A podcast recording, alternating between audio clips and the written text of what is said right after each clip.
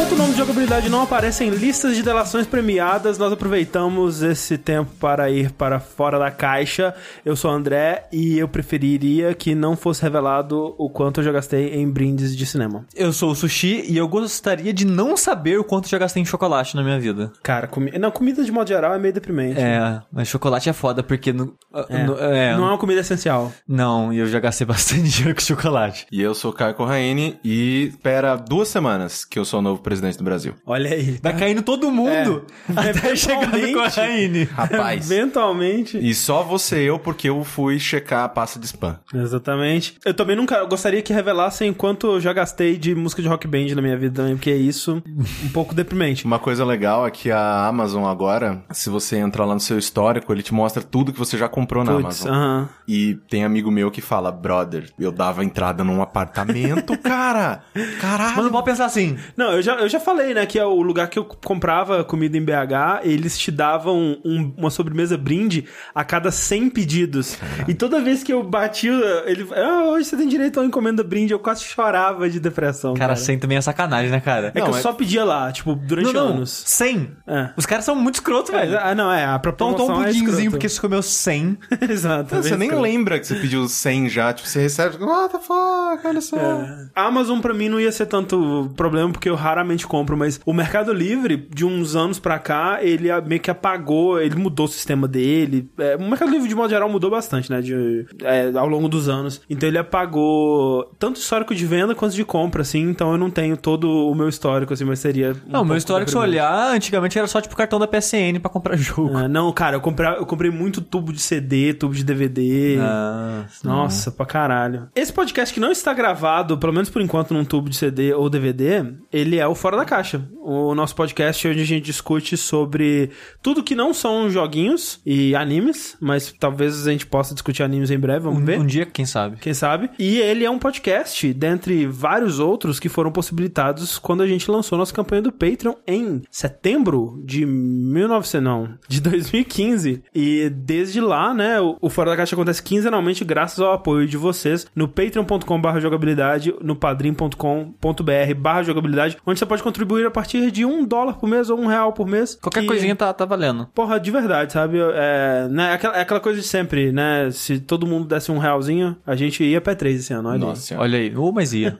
E3, Gamescom, Tal Game Ia Show. pra essa porra toda aí. Um realzinho, gente, por favor. Obrigado. E obrigado quem já deu os realzinho. Caraca, é, é- é sempre importante agradecer quem Sim. tá com a gente. Tem muita gente que tá com a gente desde o começo. Muita gente que agradece pelo nosso conteúdo, né? E, e- e a gente fica, cara, a gente fico- agradece você, sabe? Todo dia eu penso nisso, Ah. que tem centenas de pessoas que admiram o nosso trabalho o suficiente para dar dinheiros É. em, em quantias variadas, eu fico um pouco sem palavras. É, é meio, é meio embasbacante, assim. Sim. É, é, é sempre bom nos momentos mais trevosos, né? Onde a ansiedade tá batendo, onde a gente tá incerto do futuro e tudo mais. Pensar nisso sempre dá uma aquecidinha no coração. Então, Sim. muito obrigado a todo mundo que contribui. Do fundo do cocoro. Exatamente.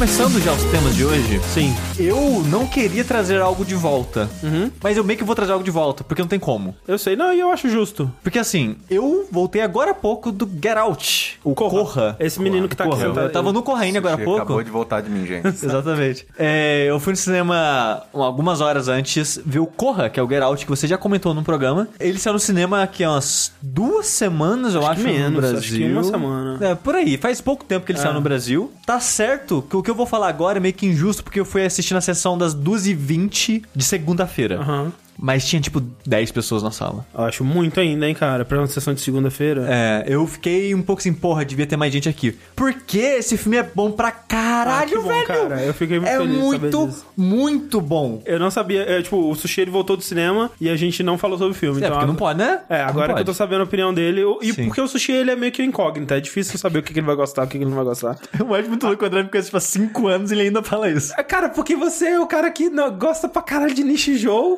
E aí você gosta pra caralho da banda do metal do suicida lá do. do- Mas ué, uma coisa não tira a outra. ok. Mas eu fico muito feliz de saber esse tipo. Quando eu saí do cinema, eu tava meio que sem palavras Aham. do quão bom eu É achei o filme, bom. do quanto eu gostei dele. E eu comentei com a minha namorada, que eu fui ver com ela, que eu acho que esse é o melhor filme do ano até o momento, que eu vi. Eu, é o meu, eu também. E ela concordou. Ela também acha que pra ela é o melhor filme que a gente viu esse ano. O que mais que teve esse ano de bom? Teve Logan, que eu achei bem bom. É, Logan é bem É bom. verdade. Teve Guardiões, que é bom também. Guardiões é bom. é. É, teve Pra Gente Split. Eu não sei se nos Estados Unidos Split, foi ano é. passado. Quem foi- é, o Split foi, do- foi nos Estados Unidos, acho que ano passado. Ah, mas a gente tá falando né, no mercado nosso. Sim, sim. É, eu não consigo lembrar mais, mas eu acho que já vi mais um ou outro no cinema. Aham, aham. O que é muito louco pensar que o filme de terror, que é mais terror do que eu esperava até, Aham. tá em primeiro até o momento na minha lista de favoritos do ano, sendo que o ano passado o Witch ficou tipo em segundo pra mim. Sim. Só perdeu pra Rise, Arrival, porque o Arrival, a chegada é, é monstruoso, assim, eu, eu acho excelente. Mas, cara, o Witch tava ali bom pra porra também. E, cara, aquilo que você comentou no programa dele. É porque, pra quem não sabe, quando o Get Out saiu nos Estados Unidos, é, o, o boca a boca dele tava tão forte que eu não me aguentei. Eu baixei Piratão mesmo é, pra. E comentei aqui no, no Fora da Caixa e tal. Mas também, né, coloquei que assim que ele saísse no, no, no Brasil, eu ia Você ver ia de ver. novo. E essa E eu acho que devo- merece. Eu, eu não veria tão cedo, tipo, na mesma semana ou coisa assim, porque eu não gosto de ficar é, revendo o filme com muita frequência. Aham. Mas é um filme que eu reassistiria em pouco tempo fácil, assim. Sim. Hum, Cara, caralho, velho. Isso é muito bom. Eu, só reiterando né, o que o André comentou no programa que ele falou do filme, ele é exatamente aquilo que, aquilo que você falou de. Se você mudar a trilha sonora, É. é um filme de comédia. É um filme de comédia. E é muito bizarro isso, porque eu é um, é um dos raros casos que eu tava tenso, assim, muito, cara, muito, Muito na pontinha da cadeira de, pelo amor de Deus, o que, que vai acontecer? ai, caralho, ai, meu Deus. Eu tava muito nervoso, cara. E, e eu- eu- eles constroem a situação de um jeito que. Eu vou falar de outro filme aqui que ele passa muito por esse problema. Filmes de terror, de modo geral, eles têm esse problema de tipo, cara, vai embora, velho. Tipo, faz alguma coisa, é, sai desse lugar. Por que, que você não tá falando com ninguém? Por que, que você comunica, sabe? Se você comunicasse, você já resolveria o problema, E, sabe? e é muito, cara, é, E eles criam uma situação perfeita pra que, tipo, ok, o cara ele tá fazendo tudo que ele pode. E aquela coisa, tipo, você sabe que você tá acompanhando do ponto de vista dele, então você entende o- que que ele tá passando e que ele realmente tem motivos pra estar Sim. desconfiado e tenso e. mas ao mesmo tempo você é espectador e tem a visão de outros filmes, né? É, e, e você sabe que se ele contasse exatamente o que tá passando pela cabeça dele pra Não, namorada, não. ela ia falar: Não, cara, você tá doido, velho. Você tá Sim. paranoico. E, e condição." eu acho muito foda o uso do amigo dele. Sim. Que não é algo É. único, inovador nem nada, mas é usado bem pra porra. É. Que é um cara que tá fora da situação, que de vez em quando, poucas vezes no filme, sabe, duas, três vezes, ele liga pro cara pra comentar o que tá rolando. É. E o cara é basicamente o espectador. É. Ele vai falar basicamente o que você tá pensando Sim. pro protagonista e meio que atualizar o protagonista de outras opiniões, assim. Aham. É, o uso dele é muito foda. Ele traz um, um descarrego, digamos assim, da tensão do filme. Ele é o alívio cômico. É, ele traz um pouquinho de alívio. Mas o filme, ele é constantemente um riso nervoso. É. Você tá constantemente, cara, que, que situação é essa, cara? Tipo, você- tá muito sem graça de tudo que tá Sim. acontecendo, mas ao mesmo tempo muito tenso, porque tem algo muito estranho acontecendo naquele lugar, cara. Sim. É um filme muito bom. Eu achei que ele ia ser mais. Como que eu posso dizer? É que parte do terror dele, inicialmente, essa fobia social, esse Aham. climão que. A história, né, pra quem perdeu outro programa, tem o protagonista, que ele é um, um jovem negro. Aham.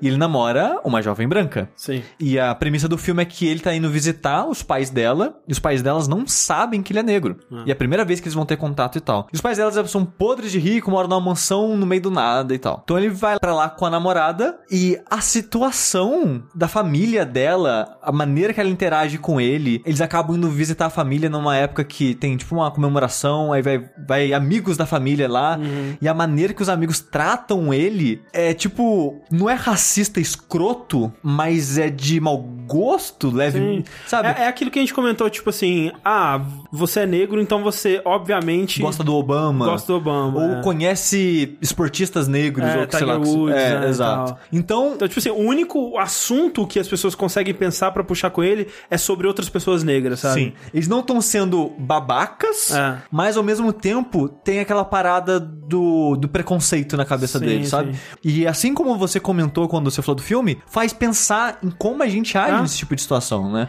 O, o mais foda desse filme é que, além dele ser muito bom e muito bem feito, muito bem dirigido e a, a porra toda, ele veio num momento muito importante, né, nos Estados Unidos, né, esse é um assunto que veio à tona. O próprio Jordan Peele, né, que é o diretor, comentou que esse filme, ele veio numa época que é pós-Obama, né, e muito do discurso, ah, tipo, cara, a gente elegeu um, um presidente negro, né, acabou o racismo, não tem mais racismo, né, e as pessoas, tipo, cara, tem, e ele existe de várias formas, não é só na violência, não é só no- na É, discriminação. e- e- mas tem gente que tem ações racistas sem ela necessariamente ter um preconceito propriamente dito com a pessoa. Pode ser o caso dessas pessoas. Tipo, você vê o negro vai falar do Obama, vai falar do Tiger Woods, alguma coisa. Não é que ela necessariamente tem um preconceito, mas ela tem já uma preconcepção Aham. da pessoa e vai no assunto mais fácil, coisa assim. O que pra outra pessoa é totalmente desconfortável e awkward Exato, de coisas assim, sabe? E esse filme, ele cutuca exatamente é, nessa ferida, assim. É que é uma coisa que pra quem não passa por isso pode não parecer. Parece- parece até bobo citar. é. Porque, realmente, né? Às vezes, tipo, as pessoas, tipo, mas eu não tô falando mal do fato de você ser negro, mas, cara, você tá, você tá me identificando não como uma pessoa, mas como uma Exata- pessoa negra, né? Exa- É, exatamente. E acontece de várias maneiras, né? E de, com várias raças, várias etnias. Sim, tipo, to- minorias de modo Ah, geral. o- ah, você vê um chinês, você já, opa, com certeza ele conhece Bruce Lee, ele sabe lutar. Sim, né, é. Deve ser Fu. inteligente, É, deve jogar vê- StarCraft. É, você você vê um japonês, ah, não, beleza, ele deve gostar de anime, gosta É. gostar de mangá. Você traz, né, essa, esse tipo de pensamento, porque é um pensamento super fácil de você cair nele, né? Sim. Sim. Porque você sente que você já sabe algo sobre a pessoa. É que o humano, ele adora padronizar e agrupar coisas, Sim. né? Aham. Então, quando é, é muito fácil você pegar um estereótipo e falar, não, todo mundo daquele grupo é assim e fechou, sabe? Sim, é, sim. tem muitos negros que são esportistas. Ah, não, todo negro é esportista, lógico. É. Sim. Tipo, eu não tô falando mal dos negros, tô falando que vocês são É, esportistas, pô, cara. os Ah, que caras legal. foda, é, Pô, animal, ganha todas Michael as Jordan, medalhas de é. ouro lá. Não, cara, caralho. Tipo, Sim. porra. Tipo, não é algo, algo tipo, nocivo pra caralho, mas algo desconfortável, É. sabe? Então, o filme, ele fala disso, sabe? Desse, desse- dessa parada mais sutil, assim. É, e ao mesmo tempo, é, né, como o Sushi disse, ele é mais terror do que você pensava. Sim. E eu acho que ele é corajoso de ir por esse caminho, porque outros filmes, eles simplesmente ficariam felizes em construir essa tensão e ser um grande mal entendido ou Sim, alguma porque coisa do tipo. o filme, exatamente, ele constrói esse meio que mal entendido, vamos colocar entre aspas mal entendido, que gera um desconforto, gera uma tensão, gera né, um clima ali. Só que o filme, ele não é só isso, né? Ele, ele realmente tem mais coisas acontecendo além, além do comentário social que ele faz, né? Sim. Ele, além do comentário social, ele é um filme. Ah. E eu fiquei até um pouco surpreso do quão filme ele é, além do comentário, e eu gostei bastante disso. Sim, eu gosto. Eu conheço pessoas que não gostaram do caminho que ele foi no final, e eu entendo, mas eu, eu acho que é corajoso, sabe? Eu, eu Sim. gosto dele ter arriscado fazer o que ele fez, né? Especialmente num filme que fala sobre racismo e tudo mais.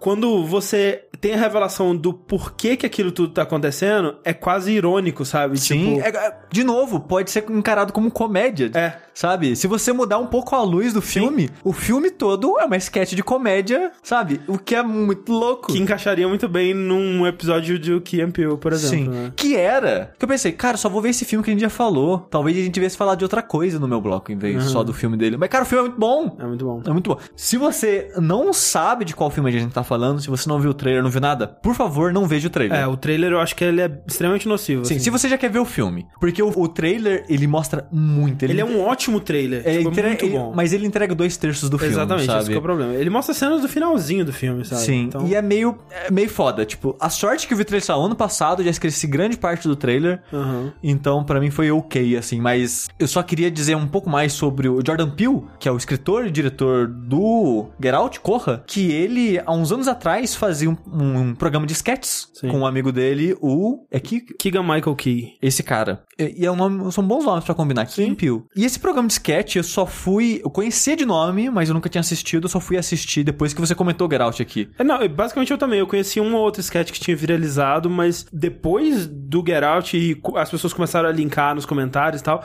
eu meio que vi tudo que tem no YouTube deles, cara. Eu, eu também, basicamente, meio que sem querer. É. Porque eu vi um, aí Exato. vi outro, e vi outro. E quando eu vi, eu passei, sabe, três horas assistindo E, ele. e aí chegou um momento que eu percebi que eu já tinha visto todos e foi muito triste, cara. Eu acho que eu não vi tinha mais. todos ainda, mas eu vi bastante.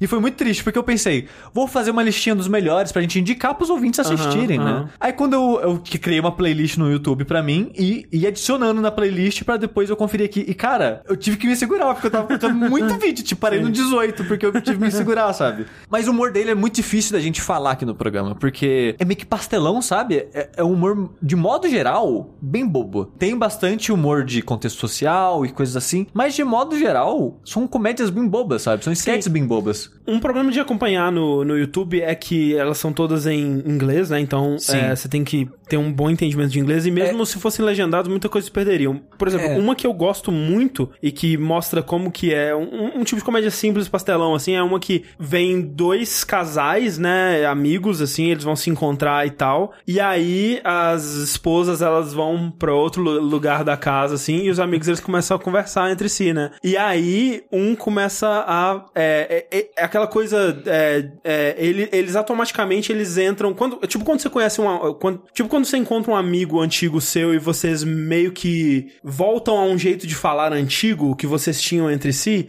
eles automaticamente entram num modo meio gangsta, assim, onde eles começam a falar palavrão e começam a falar sujo pra caralho e tal. E aí ele, eles começam a falar assim da- das esposas, né? É, é, ela pediu pra eu lavar louça. E aí eu disse, bitch, please. Só que quando ele vai falar bitch, please, ele fala. "Bitch, Eles, ol- please." eles olham assim, olham em volta. é pra ver se ela não tá perto. aí ele fala, bitch. Só que vai escalando, né? Que tipo, elas aparecem, eles não, não, a gente tem que ir pra outro lugar. Aí eles vão pra garagem. Não, não, a gente tem que ir pra outro lugar, vai tipo, pra cima, da, cima da árvore. árvore. Não, não, pra outro lugar, eles estão numa nave espacial. Então, é, é essa que é a, pa- a parada do negócio, sabe? Tipo, é um conceito super simples, que é tipo, Sim. o, o cara, ele foi domado, né, no casamento, ele perdeu aquele, aquela coisa... A gente, eu imagino que parte do motivo que muitas pessoas gostavam do Hermes e Renato era o quão tosco era. Sim. O Hermes e Renato, ele era galhofa e tosco. E parte da graça era isso. Mas parte da graça do and Peele é que como que são coisas toscas absurdamente, bem Absurdamente. produzidas. Não, o, meu favorito, a minha sketch favorita de todas é aquele clipe de metal. Que é maravilhoso, Que é cara. maravilhoso. Esse de clipe- eu acho que eu não vi esse. Você não viu? Caralho, Acho caralho, sushi. Que é- Tipo, É. começa um clipe de metal e aí ele, né, tipo, falando, ah, da, Mas da- é, é clipe de metal tipo... Episode. Episode, que é... Ou então tipo o Chris Day Owens lá, Shine É um On Power Me. Metal bem... Power Metal fantasia, Exato. sabe? Aí É. começa o clipe, aí, sei lá, tipo, tem o budget, né? Tem um, um placar do budget, quanto dinheiro eles têm pra gastar no clipe. Aí, ah, não, porque aí aparece a princesa, é uma modelo muito bonita, Aham. aí, tipo, ah, menos 5 mil dólares. Tipo, vai subtraindo do É. budget. Aí quando chega no zero, tipo, uma produção que tava foda. Foda, É. assim, tipo, cavalo e efeito especial, não sei o que tem. Tipo, dá um corte seco no clipe e vira tudo, tipo, de papelão, a princesa de um, vira uma boneca. Cara, é engraçado num nível, assim, que, tipo, Eu e é uma não- produção absurda. Eu não sei, é, não tem nenhuma mensagem nesse, nesse sketch, tipo, não tem nenhum comentário social nem nada, tipo, é um- a história de um cara que ele queria fazer um clipe de metal dele, porque ele era muito fã de metal, sei lá, e aí ele tinha um, um orçamento e ele não conseguiu programar o orçamento dele pro clipe inteiro. E quando ele explode o orçamento, vira tudo tipo Hermes e Renato É. de verdade. Porque é a boneca, a espada é um troço de papelão. E o melhor é que é tudo muito bem feito, a música é muito bem feita, né? É tudo. Não, é tudo foda. bem dirigido, é bem filmado. A produção deles é num, num nível que eu jamais esperaria de um programa do tipo, sabe? Sim, sim. Tá- De programa de humor de sketch assim, talvez o melhor produzido que eu já vi, assim. Eu também acho. É pra quem tá achando ruim a gente falar por alto sketches assim, eu vou colocar todas que a gente citar aqui no post. Aham. Então, caso você queira ver elas, é só dar um pulinho no site e lá olhar no post que vai estar os links. Infelizmente é só em inglês. Às vezes tem legenda, mas legenda em inglês também. Sim, sim. O que já ajuda pra algumas Já ajuda, pessoas. já ajuda. É, uma das minhas favoritas dele, que foi a que me chamou a atenção, assim, de cara, foi da competição de dança. É muito boa, cara. Cara, Ah, tá, ok. É, que essa lembra bastante Get Out. Exato, porque essa mistura a parada da tensão e o humor ao mesmo tempo, na verdade, se tira o humor da tensão do momento absurdo, porque tá tendo uma competição de dança, que em teoria, sei lá, nos anos 80. Sim, ele tinha, existia diversos desses programas na época. Aí tá lá, dois caras dançando, aí o maluco da produção pega uma, uma- uma pilha de cartazes e começa a passar a mensagem pros dançarinos. Ah, sua, esposa sofreu um acidente de carro. É um momento mega tenso. Só que o cara fala, não para de dançar, Tipo, continua né, dançando. en- Entre, sei lá, três mensagens tristes, tipo, sua, sua mulher, acidente. A sua mulher e seu filho estão no acidente de carro, estão na UTI. É, eles estavam vindo fazer uma surpresa aí pra vem você. Um, vem um cartaz de Keep Dancing, Keep Dancing. É, eu não vou falar muito pra não não estragar tudo, mas é muito engraçada a situação, cara. Ele é muito bem dirigido porque ele consegue fazer aquela tensão, aquela construção, é, a mas ao mesmo tempo é muito toda. hilário, velho. É, não, e aí, tipo, mostra o que tá passando na TV, e aí o que tá passando na TV tem aquele filtro anos 80 e tal. Sim. E aí corta pro cara, como se estivesse, né, filmando de dentro Backstage, do estúdio, é. backstage e tal. E aí, tipo, o close nele, assim, todo tenso e tal. É, bem. A conclusão eu acho sem graça. Mas eu, mas eu acho que isso é um problema de vários sketches deles pra mim, assim. Mas o miolo é o suficiente Mas pra eu mim, sinto sabe? também que esse é uma coisa que eles é, fazem até melhor do que muitos programas de sketch, porque terminar um sketch é sempre a parte mais difícil, eu imagino, de fazer, assim. E eles às vezes nem tentam, sabe? Tipo, eles criam uma situação que é engraçada e acaba. Muitos dos vídeos deles são assim, tipo, tá acontecendo uma coisa, acabou. Hum. Não tem, não tem uma resolução, não teve um, um grande piada final. Sim. Eles só criaram uma situação e, enfim. É, né? ou, ou até acaba num- numa coisa mais clichê, assim, como aquela do Telemark, que Ah. o cara tá querendo vender a passagem pra Las Vegas e nananã. Aham. Cara, eu assisti É que, ela... tem- é, que, é que essa é meio que um plot twist. É, Então, Ah. cara, eu ri, assim, mas eu ri de rir alto. Hoje, em dia, hoje, eu dei duas risadas muito altas aqui em casa. A primeira assistindo o Choque de, de Cultura, que saiu hoje. Sim, muito bom. Meu Deus do céu, que programa maravilhoso. E nessa sketch. É, a cara, do eu- telemarketing é muito boa, velho. muito alto, cara. Que é, essa do telemarketing é o cara liga pra sua casa, ele vai que vai vender alguma coisa, você. É, não sei. É, o cara, ele desliga na sua cara. Aí o cara, não, que isso? Como assim você desligar na minha cara? Aí ele pega, né, pra discar pra quem, o último número que ligou pra ele. Como assim você desligou minha cara? Desliga de novo. Exato. e tipo, e vai indo nisso, assim, sketch, e vai crescendo e crescendo e crescendo. E essa realmente é, é muito boa também. Tem uma que eu gosto pra caralho, que é a do PSA do Mr. T, né? Cara, essa é muito boa, velho. É muito boa, porque é, PSA é tipo aquele negócio não use droga, crianças, drogas fazem mal pra você. E nos anos 80 tinha muito isso, né? De atores famosos, atores de séries, assim, que apareciam, né? Wrestlers faziam muito isso e Pra tal. caralho. De aparecer e falar assim, crianças, não usem drogas, o Mr. T tá aqui falando, I pity the fool, que usar drogas e tudo mais, né? E aí eles fazem um desse, né, que é o Mr. T num, num parquinho, assim, com as crianças, né? E as crianças estão, tipo, dois atores adultos pra caralho, como era no- geralmente na época também. E aí as crianças estão lá, tipo, se batendo, falando, não, eu Não, vou... não, é engraçado que é tipo, é, você não vale nada porque você é uma mulher. E, por, e você porque é negro. Aí o Mr. Gino aparece. Aí- Aí, você usa roupa feia. Ele, Peraí, não fale mal da roupa dos amiguinhos, que falar mal da roupa dos amiguinhos é feio. Então, tipo assim, o Mr. T ele só chega pra, pra reclamar de quando eles falam das inseguranças dele. sabe? Exato. Tipo, Mas assim, é o do Mr. cabelo. É, é o. Mr. T de verdade? Não, não, é, é Não, um não. deles. Porque o Mas- Mr. mas- T morreu, não morreu? Não, tá Não, vivo, tá vivo, vivo. tá vivo. Mas o quem faz é o, é o Pew e ele faz muito bem, cara. bem, é é. muito bom, velho.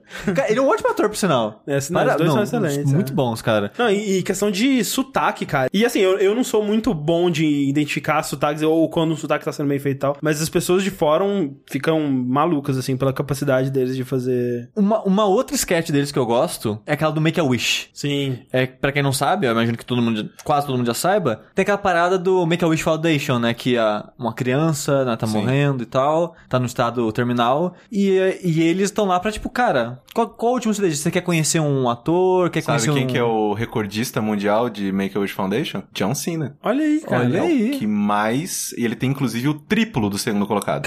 Caralho. O Cena, ele vai em todos. A criança quer conhecer o John Cena, ele vai. Foda. Caralho, que foda. E essa criança, tipo, chega o médico, chega a mulher do Make-A-Wish Foundation, é o que você quer? Quero sentar em um homem que está prestes a morrer, colocar minha boca na dele, sugar os seus últimos respiros de vida.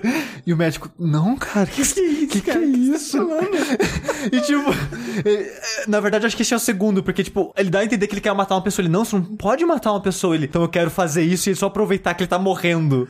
E, tipo, e- e ele sempre vai ficando nessa temática, assim, de, não, eu quero ver alguém morrer, em- eu quero estar envolvido na morte de uma pessoa. e tem também um twist excelente no final dessa história. E ela, de novo, é aquela parada do- da tensão É. e do humor juntos, né? A tensão gerando humor e vice-versa. Tem um que também gosto pra caralho, que é um extremamente simples e eu aprecio demais a simplicidade dele, que chama Mr. Ostrands Mi- Big Mistake, que outra premissa de filme clássico dos anos 80, que é aquela sala dos alunos é, irreparáveis, assim, que tipo, só tem marginal, só tem os alunos tudo drogados, jogando. Aí chega o novo professor, ele abre a porta, pá, ele entra, põe moral, vira no quadro, escreve o nome dele, assim e tal. Aí ele vai, vira, e aí de repente ele tá fazendo alguma coisa assim, e ele peida. É, ele, ele acho que ele agacha pra pegar alguma coisa, sei É. lá. Aí ele peida, aí acaba. E aí ele, ele olha pra turma, ninguém, silêncio sepulcral, ninguém faz nada. Ele simplesmente pega as coisas dele e vai embora. e acaba. E, tipo, ok, cara, é a única coisa possível que você pode fazer. Não, não tem mais o que fazer lá. Não tem, cara. Moral, cadê? É. Outra que é excelente e a gente podia ficar falando disso o resto do dia. A do sensor de videogame, do Kinect. Cara, não, que é muito bom, porque o cara tá dançando tipo um Just Dance da vida. É, só, que, ele é um coloca- sensor diferente que você põe no seu corpo. Tipo né? um bracelete. Você É. coloca na- nas duas pernas, nos dois braços, pra capturar seus braços e as pernas, É. né? Aí tá tendo tipo uma festinha na casa dele, né? Eles acabam de dançar e rola uma conversa depois que ele vai entender que ele acabou de se divorciar, ou tá no É. processo de divórcio. Aí ele fica meio triste, né? Aí ele, não, não vou, eu vou ali e já volto. Aí ele sai. Só que ele vai com sensor. É. Então E o corpo dele continua sendo. É, é, tipo, o corpo dele continua sendo mostrado na tela. É. Aí mostra ele, tipo, sentando e chorando, caindo em posição fetal. Aí os caras, o que, que, que, tá, acontecendo? que, que ele tá fazendo? Ele, ele tá chorando? Ele tá, ele tá caindo no chão e. É, ele tá pegando uma foto da ex-esposa dele, ele está se masturbando. E tipo, cara, é, é muito bom isso, cara. Dark pra caralho, sabe? Sim. Só que. Não, é horrível. É horrível, é. Pra, pra fechar, a última, eu, eu juro, eu juro. É uma absurdamente idiota, que é do Michael Jackson, na festa fantasia. Sim. Que tipo, ai caralho. Tá tendo, tipo, festa fantasia e, e tá o dono da festa recepcionando o pessoal que tá entrando, né? Sim. Aí chega o cara de Michael Jackson com a roupa do thriller, né? Aquela vermelhinha de couro. Aí o cara, pô, né? Michael Jackson. Aí o cara só fica. Chamona! Aí ele fica, tipo, dançando e fazendo som e não entra. Aí o cara, eu já, eu já, não já entendi, Michael Jackson, Chamona! E isso aqui não para! E ele fica dançando e É, fazendo. aí fica tipo 5 minutos disso e é muito engraçado, cara. É muito engraçado. É tão idiota, É mas bom, é tão cara. engraçado, cara. Tipo, pra quem tá ouvindo, vai parecer que a gente é um bando de mongol. Porque as sketches deles tentando explicar é tudo muito besta. Sim. Mas é, caralho, tudo é muito bom, cara. Eu prometo, eu prometo pra vocês, gente. Confia em mim. Assistam, Assi- vejam- é. Vejam a Que nem eu falei, playlist todas essas dia. 20 que a gente citou aqui, é, eu, vou li- eu vou colocar no post. E se você não manja inglês, eu acho que talvez tenha algumas outras legendadas, mas infelizmente, né, deve ser poucas.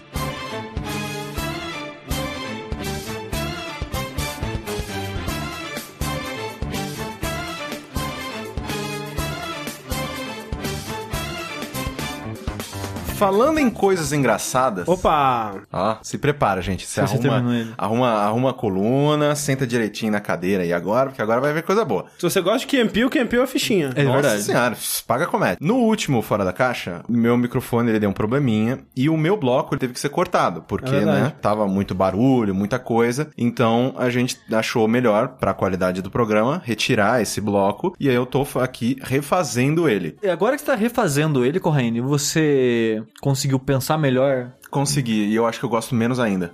ok, então vamos lá. Como eu disse há um num fora da caixa, sei lá, três, quatro semanas, não lembro mais, eu brinquei que eu iria assistir o especial do Felipe Neto da Netflix. E eu assisti 40 minutos dele. Consegui durar mais que isso, não. Era uma hora e meia, né? É uma hora e meia. O que pra um especial de comédia É é gigantesco. gigantesco, que normalmente é uma hora. Exato. É, porque, vamos lá, né? Tipo, você juntar uma hora de bom material, cara, é, É um difícil trampo. Não, desgraçado. não, fudido. tipo, uma boa história, pra você contar uma boa história, história boa, boa, cara, no máximo 10 minutos. Sim. Uma- que, tipo, que você vai e fala e nananã. 10 minutos é um tempo gigantesco. Imagina uma hora, né, de coisas, né, acontecendo com um bom material. Então, não é. Eu fui, eu assisti. E isso é uma discussão que a gente teve da última vez, eu queria retomar ela, assim. Houve um momento da minha vida em que eu assistia os vídeos do Felipe, né, que eu achava ele engraçado, achava, né, tipo, porra, legal, o cara tá falando umas coisas meio óbvias, mas a maneira com que ele tá entregando isso é divertido,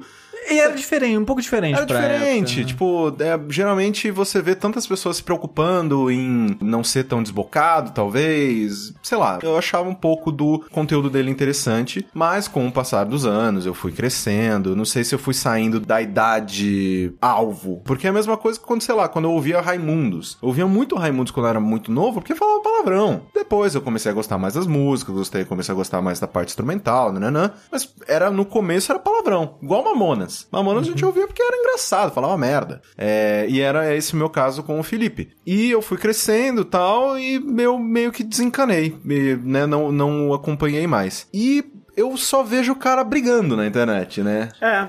É, assim, eu não acompanho ele com frequência, não sigo ele nem nada, mas a impressão minha de fora é essa. É ele, o Gentili, tipo, são pessoas que parece que toda semana elas estão brigando com alguém e, tipo, é muito ódio, muita coisa, não sei. Eu agora tô tentando me afastar dessas coisas porque eu fico mal, eu acabo ficando nervoso se, sei lá, se é uma pessoa que tá sendo muito injusta com a outra, sei lá, esse tipo de coisa. E aí eu, beleza, vamos lá, de cabeça aberta, coração aberto, vamos assistir o especial do Felipe. Ele começa o especial dizendo que não é um stand-up. É uma das primeiras coisas que ele faz. É, o que foi já surpreendente, assim. Quer dizer, surpreendente de um lado e acho que a decisão acertada do outro, porque, assim, em teoria, né? Pelo menos em questão É do que é formato. meio mais um comigo não morreu. É, é Porque tipo. é. meio que o formato, assim, a expectativa, eu sinto que a expectativa de todo mundo quando recebe ali, quando é impactado pela publicidade da Netflix, quando É, vê era o que eu achei que seria. é um, Eu um- também. é um stand-up. Porque eu até acho que a. a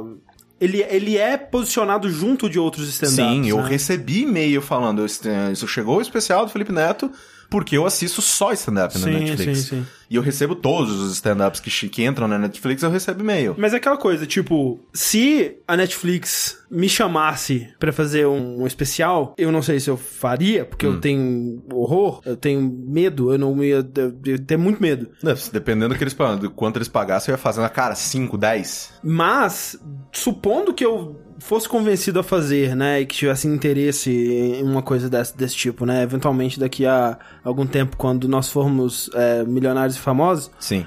é, eu provavelmente faria algo nesse caminho também, porque, velho, stand-up é muito difícil, cara. muito É muito difícil. Você pensar no, no que a pessoa tem que fazer e no, no controle, no, né, no, no controle que ela tem que ter da situação, da entrega, né, do ritmo, é um malabarismo de, tipo, você tem que se conhecer absurdamente bem, você tem que conhecer o material absurdamente bem, você tem que estar familiarizado com aquela situação de estar cercado por pessoas que você não sabe de onde elas vieram, você não sabe como foi o dia delas, você não sabe como elas vão reagir a, coisas diferentes que você vai falar, você tem que estar pronto pra reagir, lidar com reações dessa plateia.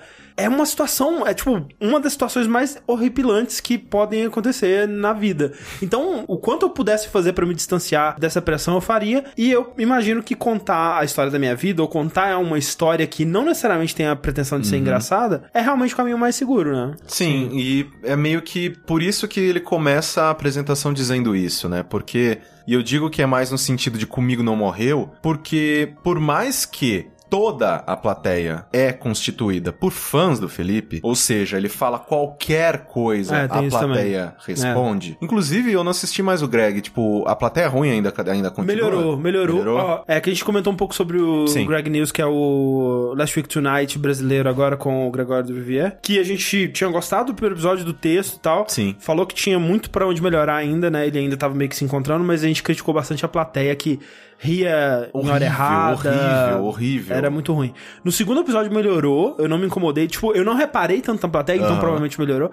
E o terceiro episódio, como foi é, sobre as delações e a, e a coisa toda, a treta toda do Temer e do AS lá, é, ele gravou sem plateia, porque foi de, de supetão, assim. Sim, então e- ficou ótimo. Assim. Tomara que o feedback seja que ficou muito melhor sem plateia pra eles continuarem assim. Sim. Falando em plateia, que nem eu tava dizendo, o Felipe ele abre falando: Ah, isso não é um stand-up, eu vou aqui contar a história da minha vida. E aí, naquele momento, eu já fiquei, ah. Por que, que eu quero ver isso? Mas ok, estamos aqui, coração aberto, mente aberta, vamos lá. E uma das coisas que mais me incomoda é que assim, o Felipe, ele é ator. E ele tem bom, é, boa presença, ele fala bem, ele tem o texto, pelo menos, né, na apresentação que ele fez para o Netflix, que, pelo que ele diz, né, no programa lá, é a última da temporada, então ele fechou, sei lá, aquela peça com esse especial da Netflix e tal. Então, tipo, ele tá on point no texto, ele não esquece nada, tá perfeito. Tipo, isso não dá pra reclamar do cara. Só que é uma situação muito bizarra, porque era quase como assistir um pastor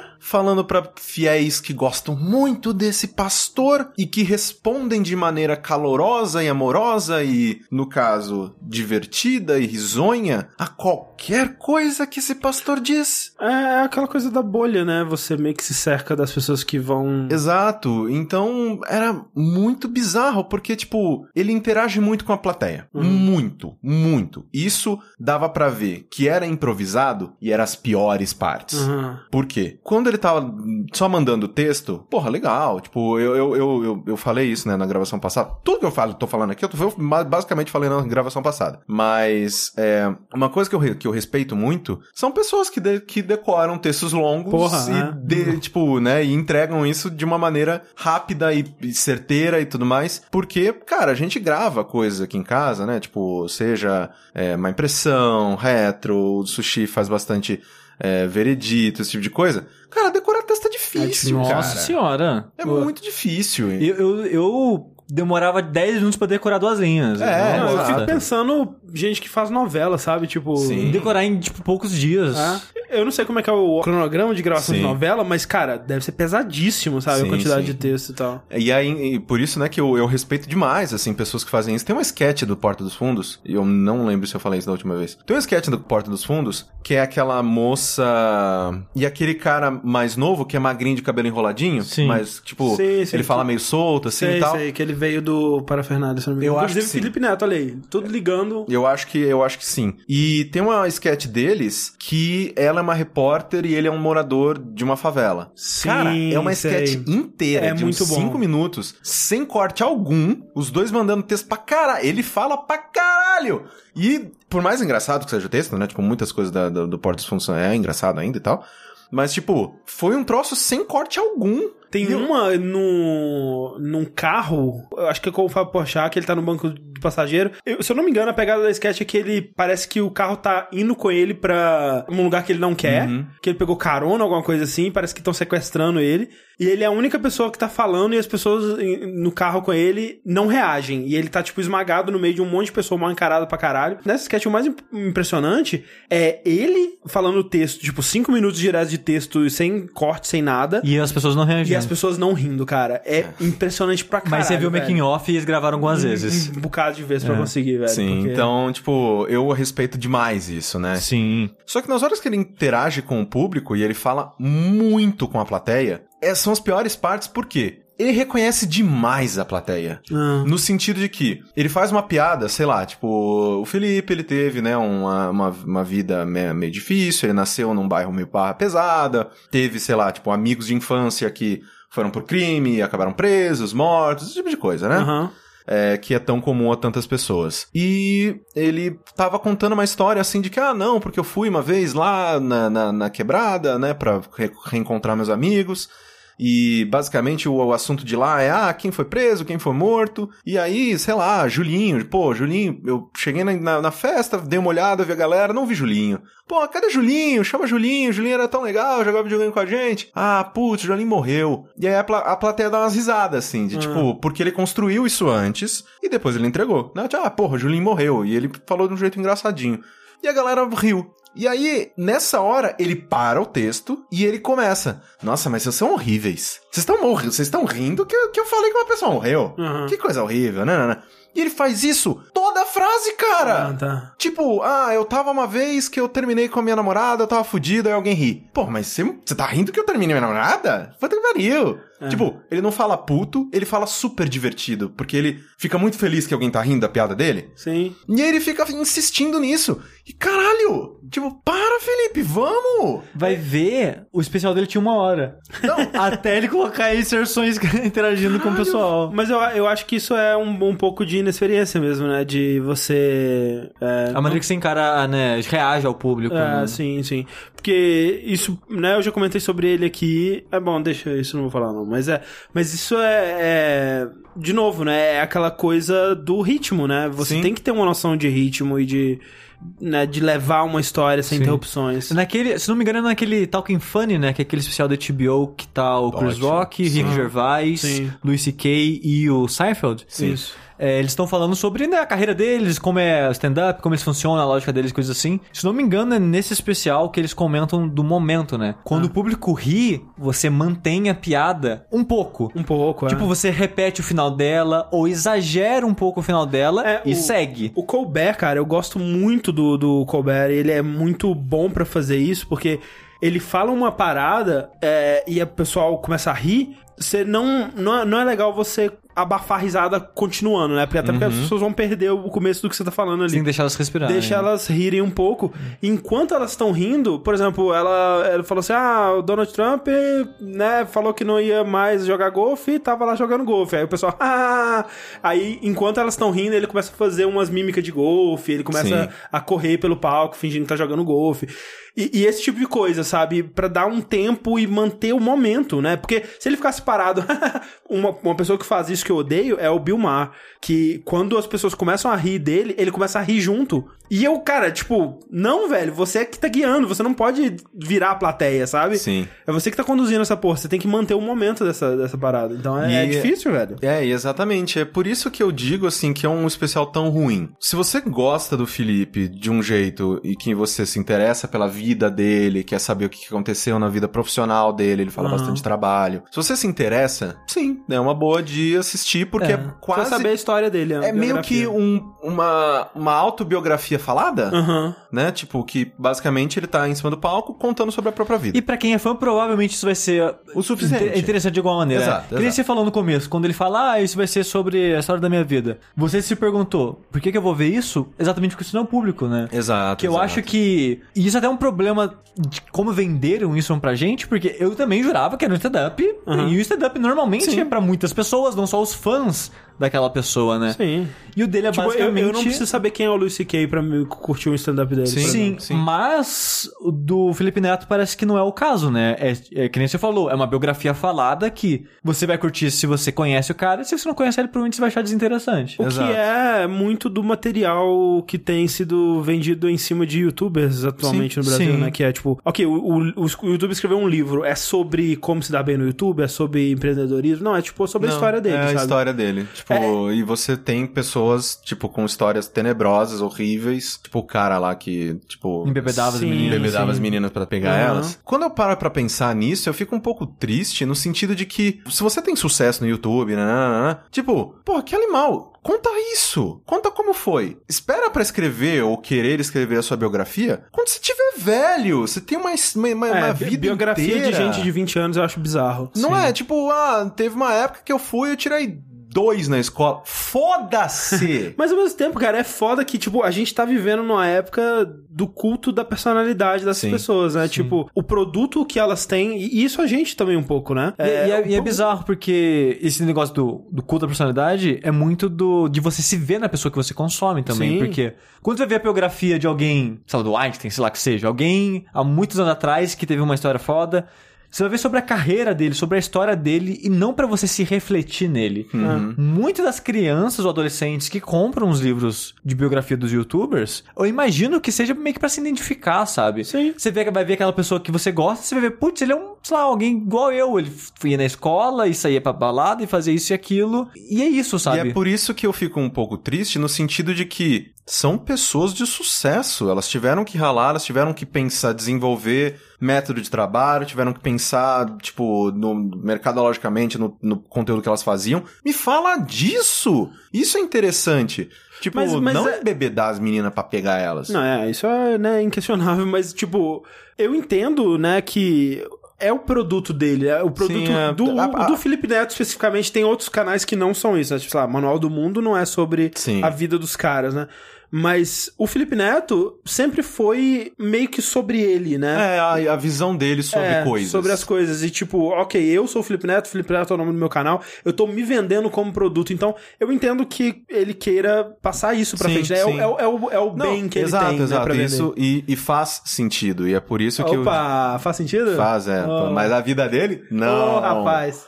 Mas isso faz sentido, só que é, por isso que eu fui, eu, eu fui assistir de, né, de mente aberta, peito aberto, e eu não consegui tirar nada de positivo, de entretenimento, no caso, porque, por um lado, é só uma autobiografia e eu não me interesso pelo Felipe como profissional, como pessoa, a ponto de querer ouvir essa história. Aham. E não é, tipo, um stand-up com boas piadas. Porque, tipo, a maneira com que ele constrói as partes em que ele quer, né, em que ele julga que é piada e a plateia também julga que é, que é piada e dá risada. Sim. Cara, é, são, é basicamente ele falando palavrão. Ele falando palavrão, É. ele reconhecendo a, pala- plateia. Sim, é E- que esse negócio também é, é- depende muito da pessoa, né? Porque assim, a pessoa pode nem ter uma história super interessante ou uma vida super interessante, mas se ela for uma ótima contadora de Porra, histórias, ela sim. cativa com o que for. Por exemplo, o Kevin Smith, né? Ele tem histórias fascinantes dele na, na indústria do, do cinema e tudo mais. Mas eu escuto um podcast dele, que é o Hollywood Babylon, que geralmente o primeiro bloco do episódio é o Kevin Smith contando alguma história. E são histórias geralmente bobas, assim, tipo, a- o, o que saiu nessa semana foi dele contando como que tava o clima na casa dele agora que a filha dele tava se formando na, na high school dela lá e tal. Inclusive a filha dele chama Harley Quinn. Caralho. E é isso, tipo, é uma história super boba, não tem nada de, né, impressionante acontecendo, mas ele te prende, né? Ele sabe contar a história de um jeito que te prende e é engraçado, ele, ele põe piadas nas horas certas, ele sabe manter o ritmo e tal, então Aquele- isso é um talento, cara. Um ótimo exemplo disso é aquele dele contando de, do filme do Super-Homem que ele Ah, escreveu o é roteiro. maravilhosa. Cara, é muito bom. E eu admiro muito, É. muito quem sabe contar a história dessa Sim, maneira, sabe? Que a pessoa te suga pra narrativa dela e você tá dentro, dentro dela. Tipo, você... É como se você tivesse hipnotizado, sabe? E, vo- e- e você é levado por ela, o que ela falar, você tá indo, sabe? E eu acho impressionante demais isso. E alguém, outra pessoa que a gente já citou várias e várias vezes aqui, e que eu acho que ela também tem o mesmo dom, é o Max Landis. Sim. Sim. Todo vídeo dele de pitch de roteiro são ótimos. É, e aí você põe aí também, né, o Luis C.K. É um cara que todo, toda, toda é, participação dele em talk show possível eu assisto porque vai ser tipo 5, 10 minutos do Luis C.K. contando uma história que vai me prender absurdamente eu vou assistir até o final. Então é, tem pessoas que têm esse talento e é raro, né, é uma, é uma coisa o nosso difícil. inveja demais. né? Sim. Então, é, se você é fã do Felipe, provavelmente você já assistiu isso. Hum. É, mas se você não é fã, eu não consigo Não tem recomendar. muito o que tirar daí, né? Não, É. não.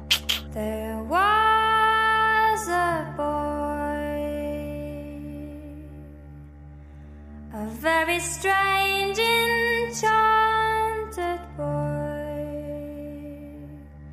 They said he wandered very far, very far.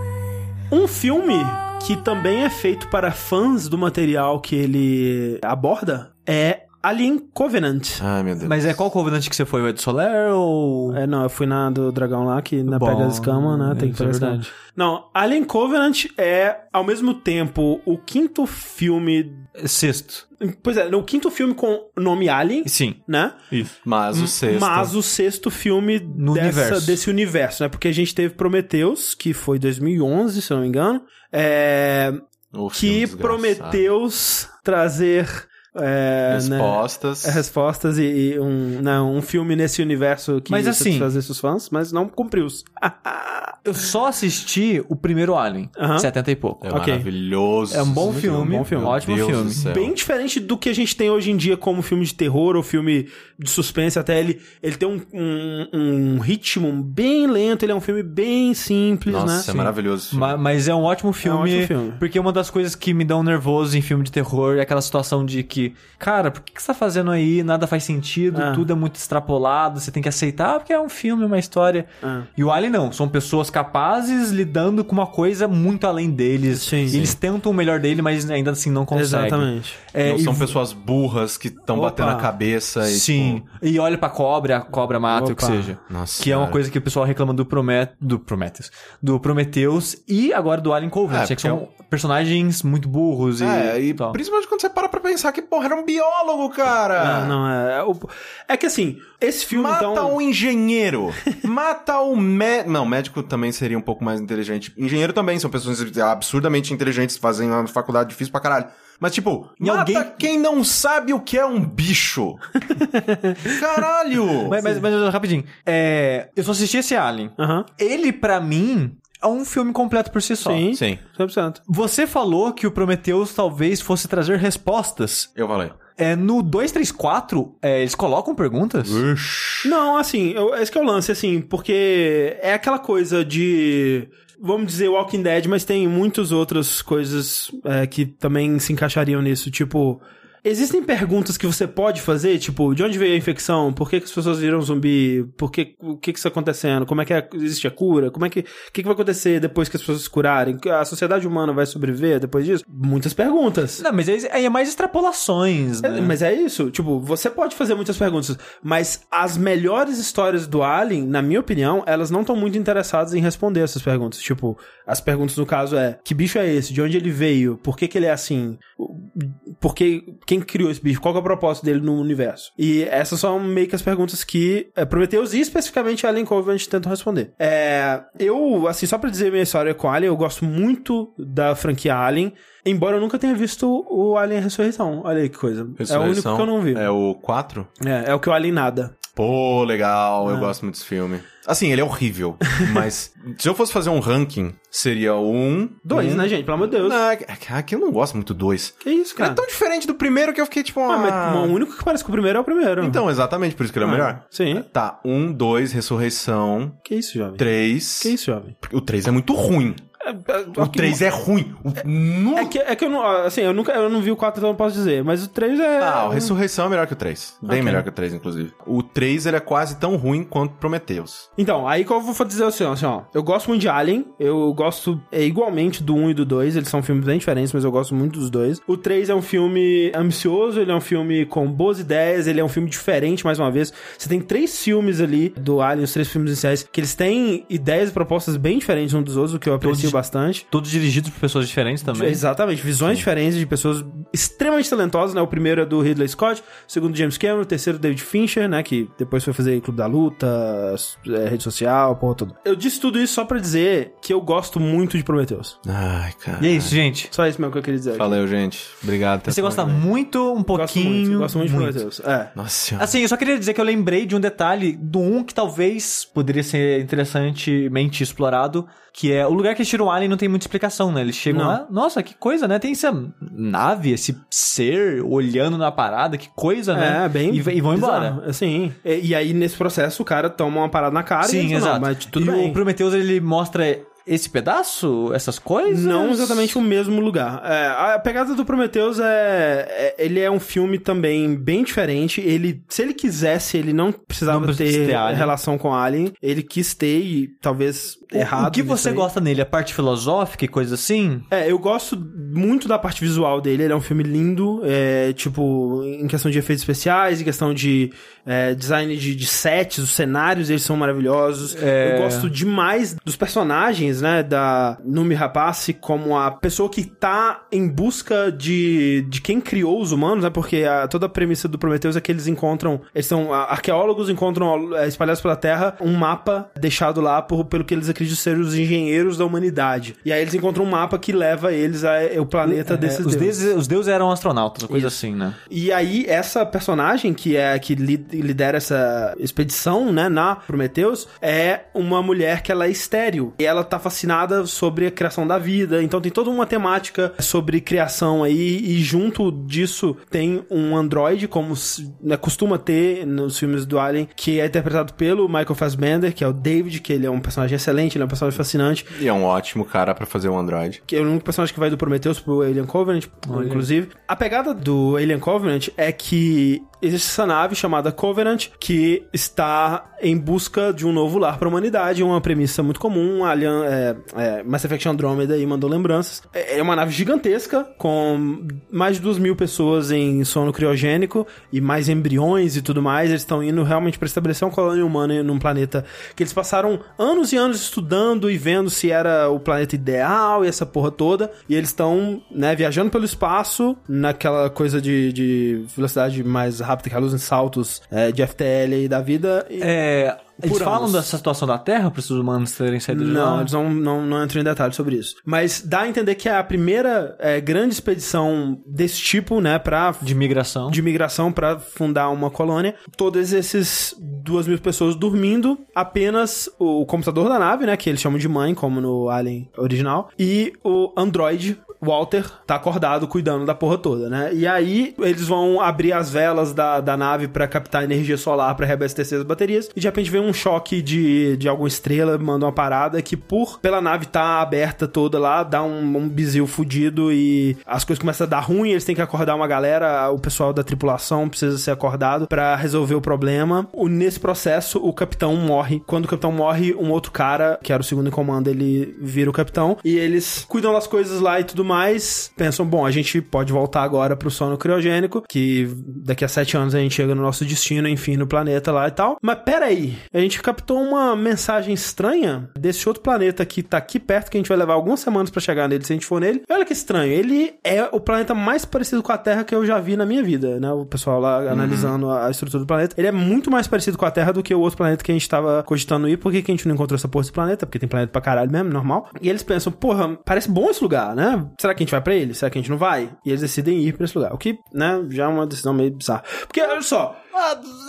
Não, olha Tá só. ali já. Mas olha só, Deu cara. merda já. Pode dar de novo. Sabe o que é bizarro? É assim, que as coisas são muito mal pensadas, sabe? Porque você tá numa nave de duas mil pessoas, é a primeira grande expedição da porra da, da humanidade fazendo essa, essa merda, e cinco minutos o cara, não, cancela essa parada que a gente tá trabalhando há anos e vamos mudar pra esse outro planeta aqui, sabe? Eu acho estranho. Mas eu acho que ele só fez isso por causa que deu merda antes. É. E pode dar merda de novo. E o medo de É, o falhar medo tudo. entendo, e, é. caralho, esse planeta já parece tão bom. Mas eu, eu, eu fico imaginando que ele teria que passar essa aprovação por alguém a mais, sabe? Mas talvez eles não tivessem Tá contato. todo dormindo nessa porra. É, vai, vai, não sei. Mas enfim. É, e não precisa ser vitalício, pousa e vê como é que tá. E aí eles fazem justamente isso, né? Eles vão pousar nesse planeta e ver o que que tem lá. E é aí que começa a dar merda. No Prometheus, eles, o planeta que eles descem é um planeta bem inóspito, assim, né? É um planeta de, de pedra e bem ru- ruim, assim. E esse não, ele tem floresta, ele, né, Tem um ecossistema. Água, tem... Então, era pra ter, né? Uma das coisas estranhas Hum. que eles encontram lá é que, tipo, tem plantas, mas não tem nenhuma forma de vida. Eles não escutam bichos, não tem insetos, não tem absolutamente nada. E o- o- Maravilhoso. É, O filme ele se passa a maior parte do tempo no planeta, então. no planeta. Ah, é que o Prometheus também, né? É. E quando você tava comentando a premissa das duas mil pessoas na nave e tiveram que acordar, eu pensei que o filme se passaria na nave. É, ele, ele tem bastante pa- parte na nave, inclusive ele até é, ele toma bastante tempo de construir a situação, né? E esse comecinho aí, a- até antes das pessoas acordarem, e com as pessoas acordando e decidindo ir no planeta, é até bem longo, mas eles eventualmente descem nesse planeta e é lá que se passa a maior parte. Eventualmente depois eles voltam também pra nave, aquela coisa toda. O lance do filme é que, se você achou que eles descerem no planeta de Prometheus, né, com o capacete aí, encontrou um bichinho, encontrou um negócio assim, olha, o ar está respirável, vamos tirar nosso capacete e enfiar a cara nessa cobra que tá olhando pra gente, que vai matar nós? Se você achou que isso era burro, esses caras do Prometheus, eles são as pessoas mais inteligentes do universo, cara. Porque a porra do pessoal do Alien Covenant, eles descem na porra do planeta com o chapeuzinho do Chaves e é só, cara. Todo mundo com o chapeuzinho do Chaves do céu. armas, armas, rifles, porque, olha, talvez tenha alguma coisa perigosa nesse planeta, mas capacete não, né, filho da puta? Como que a coisa infecta eles? Ah, quem diria, entrando pelas vias aéreas, respiração, que coisa, né? Nossa senhora, quem diria um planeta alienígena teria uma coisa perigosa para pessoas que estão entrando pra lá sem capacete? E eu acho estranho, porque um dos motivos do Ridley Scott ter feito o Alien Covenant do jeito que ele é, foi o feedback e pressões do estúdio por causa do Da Prometheus crítica do Prometheus. a maior crítica de todas, ele falou: Ah, você achou que aquele pessoal era burro? Eu vou mostrar pra vocês quem que é burro. Porque só pode, cara. Porque é cheio de decisões de gente muito, muito burra. Tem coisas que não fazem sentido, por exemplo, é uma nave de duas mil pessoas, né? A nave inteira não pode pousar no planeta, eles teriam que preparar toda uma coisa pra nave pousar, uma nave gigantesca, en- enfim. Mas eles descem com uma navezinha de transporte, né? Tipo um shuttle, que seria tipo um, um barquinho do Titanic ali, uma. Bot. Um bote, exatamente. Que eles descem lá. E a nave de duas mil pessoas, ela só tem uma. E, assim, 80% da tensão e dos problemas que acontecem no começo do, do filme é porque ele só tem uma. Se eles tivessem duas, resolveu. Assim, não, não passaria por nada daquilo. E não faz sentido uma nave dessa ter só uma, sabe? É umas limitações que não, não, assim, eles inventam as limitações, sabe? Que eh, são meio estranhas. E o resto tudo são péssimas decisões. Péssimas decisões de tipo, porra, que coisa estranha, eu vou enfiar minha cara aqui. E direto, cara, direto, gente fazendo isso. Isso, velho. Não faz sentido, sabe? Dá muita raiva. Mas assim, ele ainda tem momentos onde ele consegue construir uma tensão. Tem uma cena no trailer que é um cara numa mesa de hospital tremendo e as costas dele esguichando sangue, Sim. assim. Essa cena ela é muito legal, que é quando aparece o primeiro monstro, né? O primeiro cara ele é infectado e aí ele começa a passar mal, tipo o Alien normal, né? Uhum. Só que não é ainda o Xenomorph, né? Então é, é um processo diferente de incubação e de nascimento e tal, que é bem interessante, é bem feito e o gore é, é, né, é bem exagerado e aquela coisa toda. E é bem desesperador porque as pessoas, elas não sabem o que tá acontecendo. Os atores desse filme são muito bons, é, não só o Michael Fassbender, a, a nova protagonista que esqueci o nome do ator, a personagem chama Daniels. Até, por exemplo, o cara que é o novo, que se torna o novo líder da expedição, que é um cara religioso. Todo mundo um ótimo ator, sabe? Tipo, quando esse cara ele percebe que o antigo capitão morreu e ele vai assumir o posto de liderança, e ele tem que fazer um discurso. Esse discurso dele sozinho já devia ganhar algum prêmio, porque sabe quando você tá tentando impor respeito, mas ao mesmo tempo você tá com medo absurdo da parada, e ele faz isso de uma maneira tão convincente, tão real, que eu fiquei, caralho, esse cara é muito bom. Pena que não tem muito o que esses personagens fazerem é, ao longo do, do filme, né? Então, é, quando eles têm com o que reagir, e com o que atuar e com o que conversar, eles mandam muito bem, mas de modo geral não tem muita coisa pra fazer. E é muito triste porque quando anunciaram o Alien Covenant, era meio que agora vai, né? A sensação que eu tinha, não, porra, agora vai, Alien de volta, tinha só umas ideias iniciais, os É, negócios. Alien de volta, Ridley Scott. Sim, tipo, eu vi muita gente animada pra ele. É que é foda, cara, que é- o, o Ridley Scott, ele é um cara muito talentoso e tudo mais, mas você vê claramente que ele tá fazendo esse filme por razões comerciais, o que é bizarro, porque você tem noção que o Ridley Scott tem 80 anos? Você tem noção que o Ridley Scott nasceu na década de 1930? Você tem noção que ele já é podre de rico, ele não precisa? Não precisa. E, mas Não a, sei. a ideia Ah, dele com... Vai saber os divórcios dele, quanto É. de filho pra ele, não sei. Pois é, talvez ele esteja construindo, tá fazendo que nem o Walter White, né? Construindo um, um patrimônio pra deixar pra família. Porque a ideia pra ele é. Ele falou literalmente, porra, eu acho que Alien tem potencial pra ser uma franquia do tamanho de Star Wars, assim. Esse Alien Covenant é meio que um começo disso, né? Como todo mundo tá fazendo seus grandes universos de, de ficção científica, eu sinto que a proposta dele com o Alien Covenant é tentar fazer algo parecido. E, você vê que foi um filme muito guiado pelo estúdio, não pelas ideias dele, né? Porque o filme ele foi anunciado em 2015, se eu não me engano, e quando ele foi anunciado, né, como uma sequência de Prometheus, que teria o Michael Fassbender, teria nome rapaz pra fazer na Elizabeth Shaw e tudo mais, ele não teria o Alien, né? Ele seria sobre outras coisas, ele é só uma sequência de Prometheus. E com o tempo ele foi virando esse, esse filme que ele tá lá pra ser o Metal Gear Solid 3, né? Na verdade ele não tá lá pra ser o Metal Gear Solid, porque o Metal Gear Solid 3 é o Prometheus, né? Ele tá lá pra ser o Metal Gear Solid 5, basicamente, né? É contando uma história que você nem precisava ter contado, mas que vai ligar um pouquinho mais os outros filmes que estão ali. Então, o Prometheus se passa antes do Alien, essas coisas? Sim, o Prometheus é o primeiro na cronologia do- da série Alien. Ah, O, o Prometheus, é, ele então dá pra ver ele sem ver o 2, 3, 4. Tranquilamente. Então, assim, tem cenas de atuação que são muito boas. Por exemplo, as cenas do David com o Walter, né? Os, os dois Michael Fassbender atuando um com o outro são muito boas. Mas, de modo geral, o filme ele não um, tem... um ator bom falando sozinho, ele é bom, hein? Ele é muito bom. Não, e ele é bom porque ele tá fazendo dois personagens diferentes, né? Você vê que eles têm É, nuances. sim, porque de o David, ele já, assim, eu, eu imagino que, sei lá, o Walter ele seja mais by the book e o David já tá, tipo... Exato, ele ficou 10 anos no planeta e o David ele era de uma série de androids que eles tinham capacidade de criar, é, que depois, em futuras edições, eles pensaram, ah, isso não é bom não. É. Isso não é bom não, tira esse negócio aí. Então, Sempre, né? É. Vamos criar robô que pensa. Aí não vamos fazer isso, não. É, então o David, ele, né, desde o Prometheus, ele já tava meio que fascinado com essa, com essa gosminha preta que era capaz de criar vida, né, uma vida diferente. E tipo, porra, os humanos me criaram, será que eu também sou capaz de criar alguma coisa? Né? Então é bem isso que o Alien Covenant explora. É, boas ideias, pessoas burras, muito mais burras que Prometheus. É, Você é- lá faria mais, André?